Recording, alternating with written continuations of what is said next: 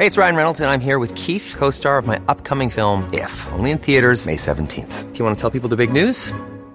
All right, I'll do. Sign up now and you'll get unlimited for $15 a month in six months of Paramount Plus Essential Plan on us. Mintmobile.com slash switch. Upfront payment of $45 equivalent to $15 per month. Unlimited over 40 gigabytes per month. Face lower speeds. Videos at 480p. Active Mint customers by 531.24 get six months of Paramount Plus Essential Plan. Auto renews after six months. Offer ends May 31st, 2024. Separate Paramount Plus registration required. Terms and conditions apply if rated PG. L'homme est-il vraiment fait pour manger de la viande? Depuis quelques années, le débat entre les différents points de vue sur cette question sont souvent houleux. Les arguments défendus par les uns et les autres foisonnent sur les réseaux sociaux et on peut d'ailleurs y trouver pas mal d'approximations et d'imprécisions. Alors sommes-nous historiquement herbivores ou carnivores? Acidité, pH, système digestif ou encore notre dentition qui est très éloignée de celle des carnivores avec leurs canines très aiguisées pourrait nous donner quelques indications. Mais ces arguments sont-ils vraiment en phase avec la réalité historique? Pour le savoir, je suis parti à la rencontre de Loïc Bienassi, un historien de l'Institut européen d'histoire et des cultures de l'alimentation à l'Université de Tours. Autant vous dire qu'il est bien placé pour nous aider à répondre à cette question. J'ai donc pris un rendez-vous téléphonique avec lui et je compte bien vous en faire profiter.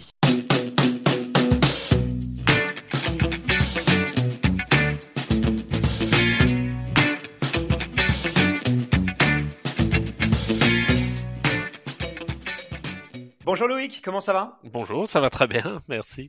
Je suis ravi de vous avoir avec moi puisque c'est pas tous les jours qu'on a l'occasion de papoter avec un historien euh, de la nutrition. D'ailleurs, euh, ça va être ma première question parce que je suis pas sûr que tout le monde connaisse bien les, finalités de cette, de cette discipline-là. Alors, en quoi ça consiste euh, le métier d'historien de la nutrition?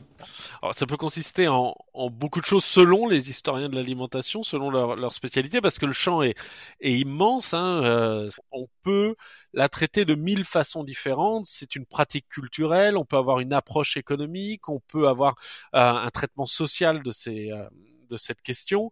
Pour ma part, euh, je travaille le plus souvent sur des questions qui sont soit liées à l'histoire de la cuisine, de la gastronomie des 16e, 17e siècles, soit des questions plus contemporaines, 19e, 20e siècle, de patrimonialisation de la cuisine, c'est-à-dire comment on en est venu à considérer que la cuisine faisait partie de notre nous français, mais évidemment même de manière beaucoup plus large, de notre patrimoine culturel, parce que ça ne va pas de soi et c'est une construction historique. Donc voilà, moi j'ai envie de dire les, biais qui sont les miens, euh, et d'autres historiens peuvent travailler, je ne sais pas, comme source sur les livres de cuisine, sur des livres de contes, sur la littérature, sur l'histoire de l'art, voilà et j'ajouterais aussi que c'est sans doute au sein de l'université quelque chose qui a été assez longtemps euh, un peu négligé, euh, l'alimentation comme objet à traiter et qui depuis maintenant euh, les années 90 notamment en France et ailleurs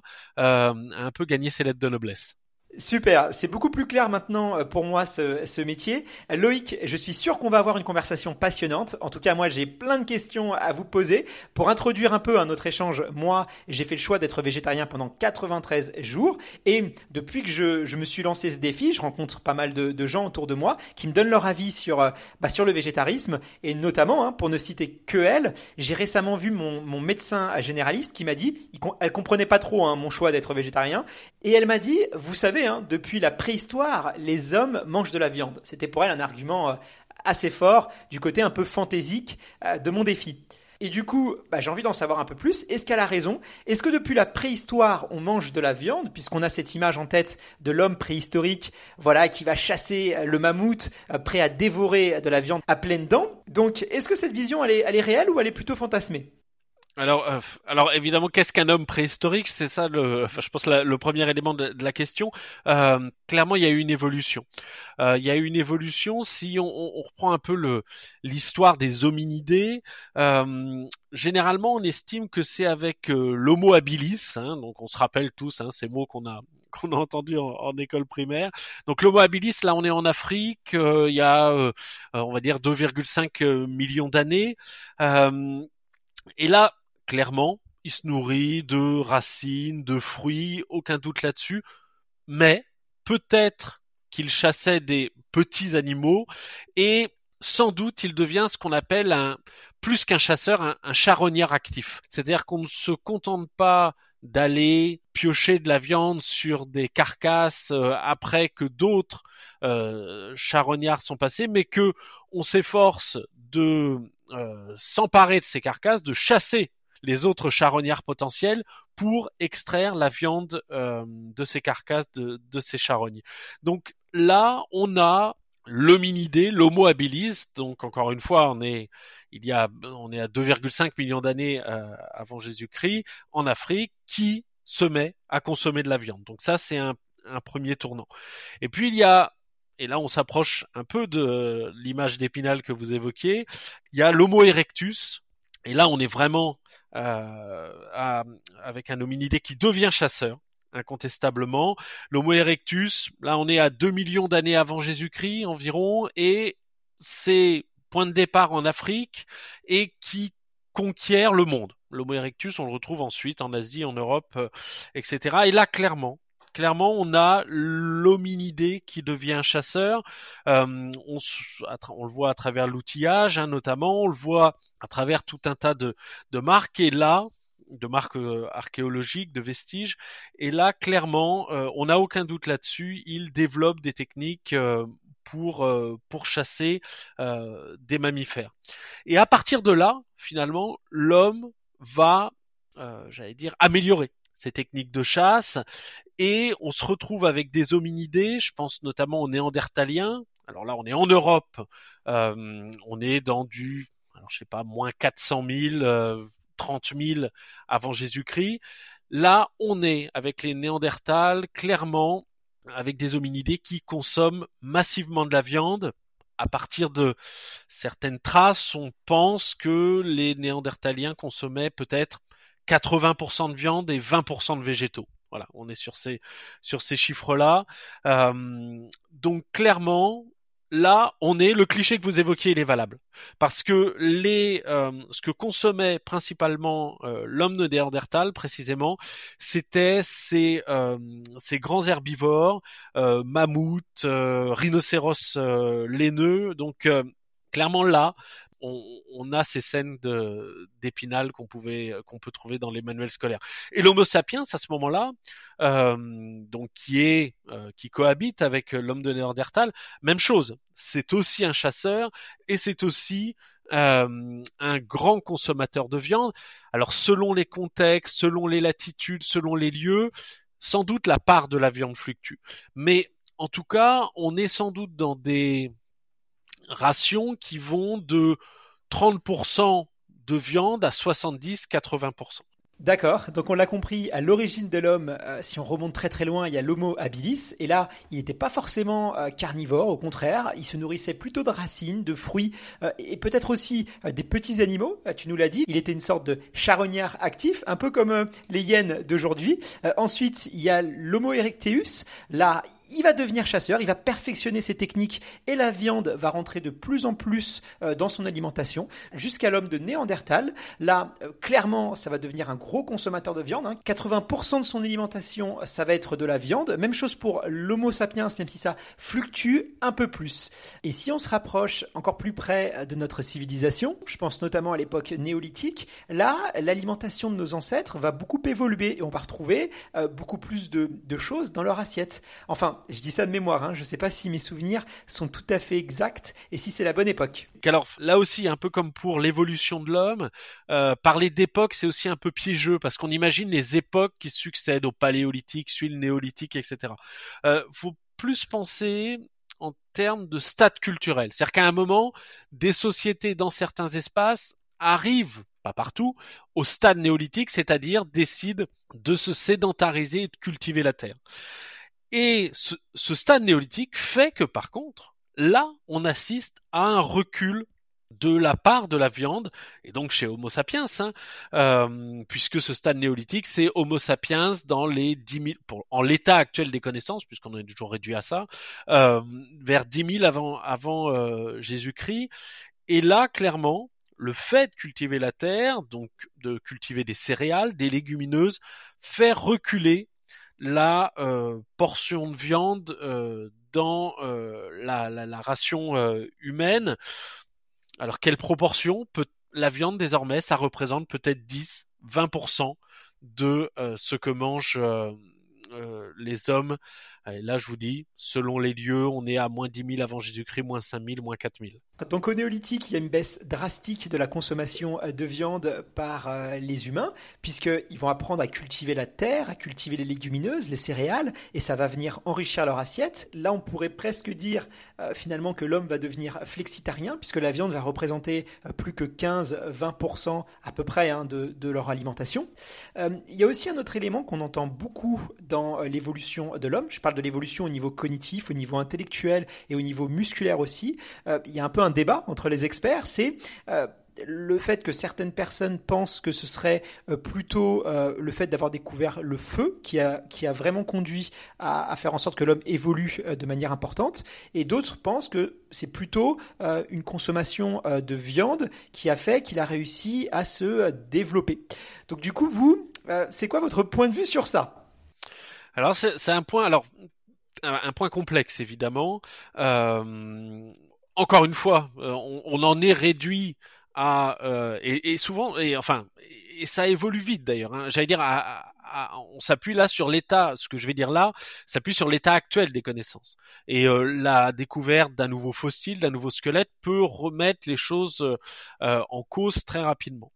en fait, le, je crois que si on doit retenir un point relativement objectif, évidemment, c'est la question du cerveau, la taille du cerveau. On peut estimer que l'avantage de l'homme a été la taille de son cerveau, euh, et clairement, ce gros cerveau humain, il est énergivore. Donc il a fallu lui fournir cette énergie. Qu'est-ce qui fournit l'énergie? L'alimentation. Et là, on a deux hypothèses. Celle du feu, justement, que vous évoquiez, euh, qui, euh, qui rend les, les, les nutriments plus digestibles, euh, notamment les, glucides dans les végétaux. Euh, et puis a l'hypothèse de la viande. Là, c'est-à-dire estimer que finalement, euh, dans la viande, on trouve des, nutriments plus concentrés et que là, ça a pu aider au, développement du cerveau. En l'état actuel des connaissances, clairement, j'allais dire, la balance penche quand même nettement en faveur de la consommation de viande. Pourquoi? Parce que euh, le cerveau a commencé à grandir de manière notable euh, il y a plus de 2 millions d'années. Or, la domestication du feu, alors il y a sans doute différentes hypothèses, mais enfin pas domestication d'ailleurs, euh, plus exactement utilisation du feu. les hypothèses les plus hautes font remonter ça peut-être à 1 million 200 000, 400 000 années, pas plus. Hein, c'est une grotte en Afrique du Sud, enfin, à partir de, certains vestiges. Euh, donc, il n'y a pas dans le temps une corrélation entre ce début de l'augmentation de la taille du cerveau et euh, l'utilisation du feu. Euh, l'hypothèse de la viande se tient bien aussi en matière nutritionnelle. C'est là où elle a toute sa pertinence. Parce que, évidemment, que cuire des végétaux, ça rend des, euh, disponibles euh, les glucides, ce qui est évidemment favorable au développement du cerveau, mais le cerveau il a besoin de beaucoup d'autres choses. Et alors de protéines qu'on trouve dans la viande, de assimilables, hein, mais aussi d'acides gras. Et, euh, et, en fait, certains acides gras, et je pense au DHA, ne se trouvent pas dans les, dans les végétaux, mais par contre se trouvent, et qui est vraiment essentiel au fonctionnement du cerveau, se trouve dans la viande. Plus encore, il, est très présent dans certaines parties des animaux et de l'homme, hein, euh, notamment le cerveau, les yeux, euh, très présent dans les animaux aquatiques. Or, on sait que finalement le cerveau, euh, la moelle osseuse, c'est ce qui était consommé presque en, priorité par les premiers humains. On sait que notamment les outils servaient à briser les os pour consommer cette moelle. Voyez. Euh, donc, pour ces raisons, la consommation de viande a certainement été un facteur majeur dans le développement du cerveau et j'ai envie de dire dans ce qui a fini par donner l'homme. On peut peut-être même aller plus loin. Euh, c'est pas simplement le fait de manger de la, viande qui a euh, fait l'homme pour tous les éléments que j'ai mis en avant ici, c'est que sans doute l'activité de la chasse a aussi euh, contribué à la, j'allais dire, la mise en société de l'homme. une organisation collective euh, basée sur la coopération, la coordination, puis le partage de la viande. Donc, sans parler du développement des techniques de conservation. Mais donc, du coup, euh, là, il y a sans doute quelque chose aussi de crucial dans, j'allais dire, dans la viande comme facteur d'hominisation, en fait, qui fait l'homme. Euh, ça ne veut pas dire parce qu'on peut aussi concilier euh, les deux points de vue. Hein. Ça ne veut pas dire que l'hypothèse du feu doit être rejetée en bloc. Comme je le disais, chronologiquement, elle se tient sans doute moins bien comme étant le premier facteur qui a permis l'accroissement de la taille de notre cerveau. Par contre, incontestablement, euh, le feu a aussi été un facteur d'hominisation important il a aidé à prolonger les activités la nuit, de protéger contre les prédateurs, d'améliorer la fabrication des outils. Donc il y, a, tout un tas de choses, vous voyez, qui, jouent. Et ce que les anthropologues mettent aussi souvent en avant, c'est que le feu est aussi source de socialisation, de convivialité, parce qu'on se met autour du feu. Donc c'est aussi un élément fort euh, dans le crucial dans le fonctionnement des sociétés. Et puis pour revenir à ce qui nous intéresse ici, évidemment, euh, je l'ai déjà évoqué, mais il faut insister, euh, le feu comme cuisson euh, fait reculer finalement tout ce qui est parasite, ça détoxifie tout un tas d'aliments, donc ça fait reculer la mortalité. et puis, encore une fois, les substances sont, sont rendues beaucoup plus digestes dans, dans, beaucoup de cas de figure. Donc, c'est incontestablement quelque chose d'important. Et il y a des choses j'ai envie de dire auquel on ne pense pas, mais euh, le simple fait de cuire a joué sur la morphologie humaine, c'est-à-dire que la nourriture cuite ne demande pas de fortes mâchoires, de grandes dents, euh, elle apporte davantage d'énergie à l'organisme euh, et un, détail, mais le fait d'avoir moins à mastiquer, finalement, cela libère du temps dans l'organisation de la vie pour faire autre chose. Vous voyez, il ne s'agit pas, en expliquant que la viande, la consommation de viande dans l'histoire de l'humanité a sans doute été un levier décisif euh, à partir de 2 millions euh, d'années avant Jésus-Christ, il ne s'agit pas en disant cela d'exclure euh, le rôle joué par le feu, ça va de soi. Le feu a sans doute, c'est sans doute combiné à la consommation de viande pour faire évoluer l'homme. C'est hyper intéressant d'avoir euh, le point de vue d'un historien sur cette question-là qui fait quand même hein, beaucoup, beaucoup débat et qui fait couler beaucoup d'encre euh, auprès de, pas mal d'experts. Euh, il y a un sujet qui m'intéresse particulièrement parce que c'est le thème de l'émission, c'est celui sur le végétarisme. Et il y a une question que je me pose, c'est à partir de quand euh, le végétarisme va faire surface? Est-ce qu'il y a une civilisation qui va adopter ce régime alimentaire? Et si oui, quelle était leur motivation pour euh, adopter ce régime-là? Il n'y a pas de peuple à proprement parler, si vous voulez, euh, végétarien. Euh, je veux dire par là, alors ce que je veux dire c'est qu'on ne peut pas, euh, on n'a pas, hormis ce que j'ai évoqué, c'est-à-dire des sociétés, enfin des, des hominidés très anciens dont on sait qu'ils sont, euh, qu'ils en effet ne, consommaient pas de viande, dans l'histoire de l'humanité, très majoritairement, on a consommé de la viande les grandes religions, par exemple, aucune des grandes religions, euh, par grande j'entends qui compte des millions d'adeptes, euh, n'interdit la consommation de viande. Hein. Par contre, en effet, il y a certaines religions. Alors, je pense euh, au jainisme, par exemple, en Inde, hein, qui est une religion qui est née, je pense, vers le, je voudrais pas dire de bêtises, mais dixième, neuvième siècle avant Jésus-Christ en Inde. c'est une religion qui professe un respect de la vie, qui justement s'étend aux animaux, au règne animal et estime qu'il est impossible de consommer du, vivant. Euh, donc, ah, il va y avoir en effet des adeptes de telle ou telle religion qui vont refuser de consommer de la viande. Mais imaginez qu'on identifie une société ancienne refusant massivement de consommer de la viande, ça, selon moi, euh, ça n'existe pas. D'accord. Donc le mouvement végétarien est né à travers certaines religions qui prenaient le respect de l'être vivant. C'était quelque chose de sacré, donc il ne fallait pas consommer. Euh, néanmoins, quand on regarde aujourd'hui, on se rend compte que le végétarisme est, quand même assez ancré dans les civilisations euh, modernes. Du coup, la question qu'on peut se poser, c'est est-ce qu'il y a eu un élément déclencheur dans l'histoire qui a fait que bah, ça s'est beaucoup plus euh, popularisé au 19e, 20e et 21e siècle Alors, il y a, y a sans doute, j'ai envie de dire, selon les générations, peut-être des, motivations euh, un peu différentes. Euh, dans l'Antiquité, on avait, voyez, on retombe un peu sur ce, sur ce que je viens de dire, euh, on avait des mouvements philosophiques qui pouvaient prôner l'absence de viande, la non-consommation de viande. On cite toujours, évidemment, le Pythagore et ses adeptes, mais alors Pythagore, hein, philosophe euh, de Samos, une île de la mer Égée, on est là au VIe siècle avant Jésus-Christ.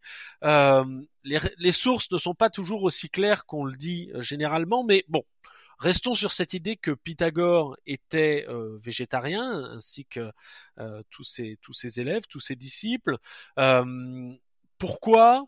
Plusieurs éléments là aussi qu'il faut glaner, réunir un peu. Parce qu'il y avait une, croyance en la métampsychose, c'est-à-dire les âmes qui migraient de, corps en corps et donc pouvaient aussi habiter des, corps animaux, qu'il s'agissait donc de, respecter, de respecter la, vie animale pour cette raison. Il y avait aussi sans doute une idée d'ascèse, hein, de, discipline du corps, et euh, donc le, végétarisme était perçu comme une, forme d'ascèse. Euh, par contre, l'idée d'un respect de la vie animale est plus rarement évoquée dans les sources, c'est un respect tel qu'on l'imaginerait euh, aujourd'hui. donc on a des traces comme ça de j'allais dire là aussi de mouvements au Moyen Âge où on peut soupçonner, c'est rarement aussi clair que ce qu'on peut lire euh, ici ou là, parce que euh, petite remarque en passant, euh, on trouve beaucoup de textes militants partisans lorsqu'il lorsque on traite de ces lorsque sont traitées ces questions de, de végétarisme. C'est-à-dire des esprits qui veulent soit à tout prix trouver des précédents dans l'histoire alors que généralement il est quand même n'est jamais aussi bien documenté qu'on peut le penser a priori, euh, soit au contraire des euh, personnes qui veulent prouver que euh, finalement le végétarisme n'existait pas vraiment. Ou voilà. Donc dans ces querelles de chapelle, il est parfois compliqué d'avoir un, un, point de vue plus objectif. Donc le végétarisme moderne, occidental, on va dire, si on doit choisir, je pense qu'on peut dire qu'il est né en Angleterre à la fin du XVIIIe siècle. Si on doit un peu euh, raccourcir et euh, mais mais quand même que, coller à la vérité. Euh, je veux dire par là que ce qu'il y a de moderne, c'est qu'on a un vrai courant végétariste. Alors pas nécessairement indépendant d'autres, euh, je vais y revenir tout de suite, d'autres euh, présupposés philosophiques, euh, mais qui s'affirment en tant que tels. on a des figures très connues à ce moment-là. Par exemple, il y a le, le, le, poète anglais Percy Shelley qui est qui écrit à ce sujet, qui défend le végétarisme. Mais point révélateur, hein, le mot euh, euh, végétarien, hein, eh bien, il apparaît en Angleterre dans les années 1830. Et ça, c'est vraiment, euh, je pense, révélateur. C'est-à-dire que le végétarisme devient ce qu'on peut appeler une doctrine autonome, si vous voulez. Ça ne dépend plus d'une religion ou d'une, encore une fois, d'une vision du monde particulière, d'une philosophie. C'est vraiment une idéologie en soi. 1847, donc euh, on est toujours dans cette dans cette Angleterre euh, qui, euh, j'allais dire romantique un peu, et on a 1847 la fondation de la, de la Vegetarian Society, et à partir de là, ça va essaimer dans l'ensemble du monde qu'on va dire occidental, euh, avec euh, en 1850 aux États-Unis, puis l'Allemagne, la Suisse, la France, Nouvelle-Zélande, Australie, tout au long du 19e siècle. Donc c'est un mouvement philosophique qui est à l'origine de la popularisation euh, du végétarisme, plutôt en Angleterre. C'est drôle parce que moi j'avais plutôt tendance à croire que c'est quelque chose qui, est, qui est, hum, était né aux États-Unis, en Amérique. Alors, aux États-Unis, il va aussi gagner des adeptes il y a souvent, il y a toujours peut-être une dimension alors morale forte euh, et même religieuse. C'est-à-dire qu'on a tout un courant de, de pasteurs américains qui estiment que manger de la viande, boire de l'alcool, c'est finalement des signes d'intempérance. Hein. Et donc l'abstinence de viande, c'est au contraire un signe de tempérance, de retenue. Ce n'est pas de l'ascèse si on veut, mais c'est finalement une sorte de signe de rectitude morale. d'une certaine façon. Et là, on a par exemple les, les, les représentants les peut-être les plus connus aujourd'hui de ce, ce, courant, ce sont les frères euh, Kellogg's. Hein. Euh, les frères Kellogg's, euh, notamment euh, John Harvey Kellogg. Euh, donc là, les encore une fois, les créateurs des céréales. Hein, exactement. On est là deuxième moitié, plutôt fin 19e siècle, début 20e siècle, et on a là eux-mêmes sont, euh, ils appartiennent à l'Église adventiste du septième jour. Euh, on a là un discours religieux et donc cette idée que euh, il est important de prendre soin du, du corps à travers tout un tas de préceptes et notamment euh, donc qui vont de l'exercice physique hein, et notamment évidemment de la tempérance et d'une nutrition saine et cette nutrition saine est pensée aussi comme euh, le pardon le végétarisme est pensé comme un des piliers de cette euh, alimentation saine. Mais je crois que génération en génération, du reste, il, y a pu y avoir euh, différents facteurs décisifs expliquant ce, ce, ce végétarisme. Euh, dans l'Allemagne, la Suisse du début du XXe siècle, il y a aussi l'idée très forte d'un retour à la nature et cette nature, on imagine ce retour à la nature aussi comme allant de pair avec un végétarisme. C'est une certaine vision du retour à la nature, hein, si, on, si on reprend tout ce que, tout ce que j'ai pu dire euh, jusqu'ici. Années 70, euh, années 1970, on voit par contre qu'il y a toujours sans doute ce retour à la nature, mais les préoccupations environnementales ont commencé aussi à jouer un rôle important.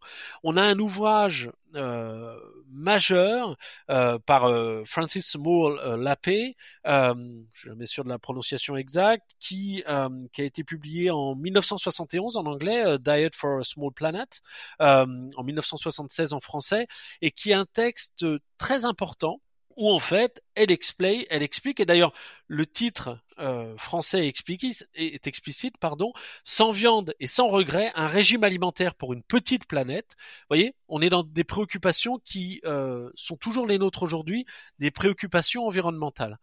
C'est intéressant de voir l'évolution euh, des mobiles qui ont incité les gens à devenir végétariens et de voir comment ça, ça grossit et ça prend de l'ampleur aussi au fil des années. Il y a autre chose aussi qui, là pour le coup, me semble beaucoup plus actuel, c'est le mouvement vegan, le mouvement végétalien, donc le refus euh, de consommer tout produit qui est issu euh, de l'animal. ça, c'est quelque chose qui est, qui est, quand même plus récent. À quel moment la bascule, elle se fait vers ce nouveau mode de consommation qui est le véganisme? Bah, Elle se fait tout récemment en fait. Elle se fait tout récemment, mais par contre, euh, là aussi, vous savez toujours pareil. Il y a, euh, j'ai envie de dire, on n'est jamais dans une rupture totale. On trouve toujours des, des signes avant-coureurs, des prolégomènes, euh, souvent bien avant ce qu'on peut imaginer. Euh, quand on regarde le, le, mouvement végétarien en Angleterre, notamment au 19e siècle, il y avait très tôt des débats, notamment autour des produits animaux, les œufs, le fromage, le lait. Et euh, le et qui j'allais dire là aussi des querelles de chapelle d'une certaine façon. Et en fait ces querelles n'ont jamais cessé. Et c'est d'ailleurs euh, en 1944 euh, en Angleterre qu'est fond, fondée euh, la Vegan Society par deux membres de la Vegetarian Society qui ne se reconnaissaient plus dans le mouvement végétarien et qui ont voulu, alors c'est notamment Donald Watson, euh, qui ont voulu donc fonder leur propre mouvement vegan, donc on est en 1944, et pour marquer cette rupture, il crée, Donald Watson, il crée ce mot vegan en prenant les, les trois premières lettres de végétarien et les deux dernières lettres parce que c'était une façon pour lui de signifier que vegan, le véganisme finalement, c'était l'objectif ultime à travers ce symbole des lettres, l'objectif ultime euh, du végétarisme. 1944, mais en réalité, ce mouvement au début, c'était vraiment un groupuscule.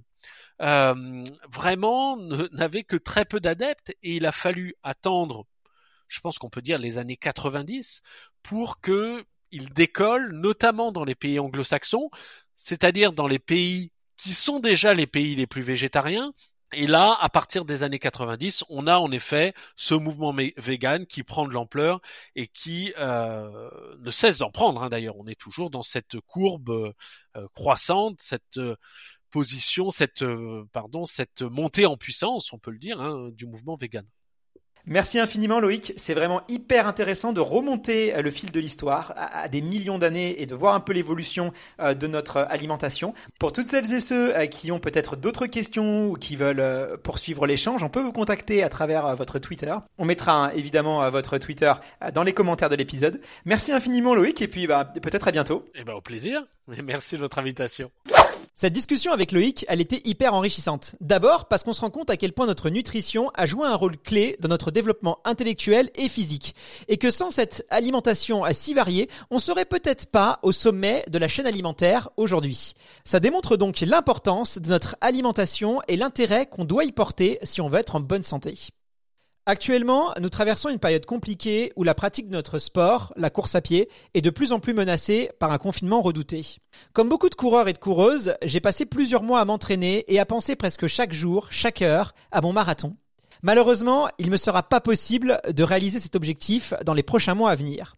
Alors comment dois-je m'adapter psychologiquement à la fin de cette préparation? Quelle solution s'offre à moi et surtout quel impact cela va avoir sur mon moral pour les jours à venir? Je compte bien discuter de tout ça avec un professionnel de la psychologie sportive afin qu'il m'aide à y voir plus clair et peut-être que vous aussi, ces réponses vont vous aider. Alors si vous ne voulez rien rater de la suite de cette aventure, abonnez-vous au podcast et n'hésitez pas à me laisser une évaluation sur iTunes, ça m'aide beaucoup. À bientôt!